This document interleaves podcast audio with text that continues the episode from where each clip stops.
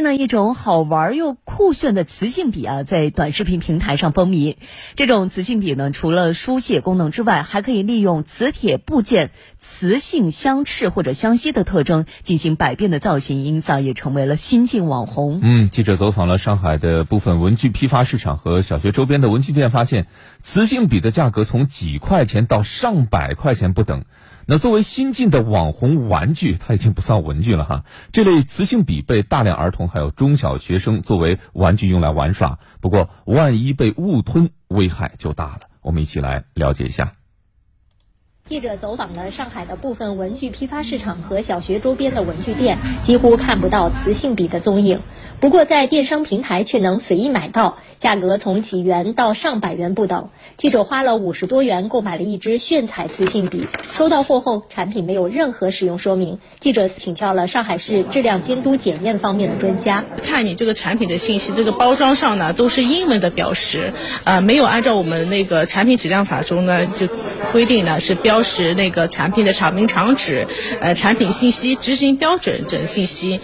由于产品标识不清，没有任何使用提示，万一被儿童误吞，会造成怎样的危害呢？记者来到上海市儿童医院，消化内镜专家告诉记者，来他们这里就诊的儿童误吞异物最多的是硬币。不过值得注意的是，误吞磁力珠、磁性笔玩具的患者近几年增长明显，危害较大。这三年部分的异物从我们科室呃内镜下取出来的，我们碰到最危险的就是这种嗯磁体啊多个吞入。有一些穿孔之后有一些并发症出来，那么包括一些腹膜炎，然后感染加重，那么如果不得到及时的救治，会危及生命。上海一名十二岁的男孩小梦，因为误吞磁性笔导致腹部疼痛，来到上海市儿童医院。所幸就医及时，通过消化内镜取出了多节磁性笔零部件。这种磁性笔对小梦的胃黏膜造成了一定损伤。这个这个磁力珠再往下走，往下走，它夹在后面小肠的位置了。那么我们内镜没法干预的时候，这个时候只能外科手术了。啊，那么外科手术呢？呃，那就是呃剖腹了，觉得创伤还是比较大的。嗯，确实还是很危险的。而且呢，上海市场监管部门就磁性笔专门发布了风险监测通报。由于磁性笔存在着较多的安全隐患，因此不适合十四岁以下的儿童以及中小学生使用。我们继续来听报道。这些呢，就是上海市市场监管局此次风险监测网购的磁性笔，一共分为三类，一类是这样百变的磁性笔。第二类呢是这样的转转笔，第三类就是这样的磁性钢笔，它们都有一个共同的特点，就是依靠这样磁性非常强的磁力珠来变换造型。上海市市场监管局采购的样品来自抖音、京东、拼多多、小红书和天猫商城等平台，涉及十六批次磁性笔产品。专家评估认为，参考玩具产品强制性国家标准的规定，磁性笔普遍存在高磁通量的磁性小零件，不应提供给十四岁以下的儿童及中小学生使用。这些网红的产品呢，它最早是通过一种。成人的解压玩具问世的，但是呢，就是我们就是发现，就是在网页啊，包括一些警示上，它没有明示是给十四周岁以上人群使用的话，那么它就出现了像呃低龄儿童这种这种宣传啊使用的这种情况，那么就存在的风险。呃，超过标准量的多少倍？这这个是超过标准的十七倍了，已经。如果小朋友连续几颗吞入那个肠道内的话，在肠道内相互相吸呢，就可能造成肠穿孔、肠阻塞这样的情况。上海市场监管部门提醒家长可以进行简单测试，如果两个磁体间隔着三张打印纸还能相吸，表明磁通量已经过高，应尽量避免给孩子购买磁通量过高的磁性笔。从检测当中发现的这些安全风险的这个问题呢，我们第一时间通报了，呃，样品采集的这个平台，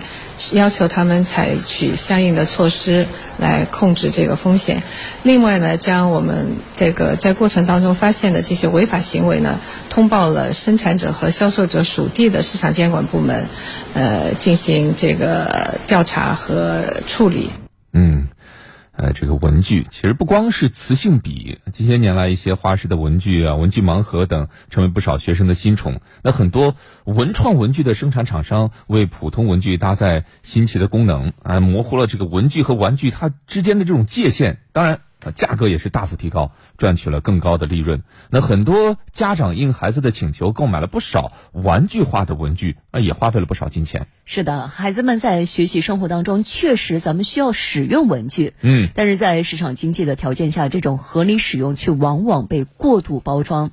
在教育界呢，有这样一个橡皮定律，就是说橡皮的状态能够反映出孩子专心的程度。嗯，比如说橡皮的数量增多，形式更加的多样时，孩子就会在日常选择时分散更多的注意力。对，虽然说很多家长可能并不清楚像这个橡皮定律，但在亲子教育过程当中，已经能够明显的感觉到，孩子所喜欢的文具往往附加了不少玩具的功能。是，哎，商家这种提高玩具吸引力的方式，很容易对正在成长当中的学生产生误导。使得一些孩子更注重玩具功能而非文具功能，甚至有的文具，像我们刚刚提到的这个磁性笔，对孩子的身体健康还会有一定的影响。是的，所以说我们一定要规范文具的生产、销售、使用等各个环节，这其实是需要多方共同的合作、协同治理。嗯，一方面我们要加强监督，而在另外一方面，家长啊、老师啊，还有嗯我们。社会各界都要通过对于孩子文具消费的行为积极的引导和教育，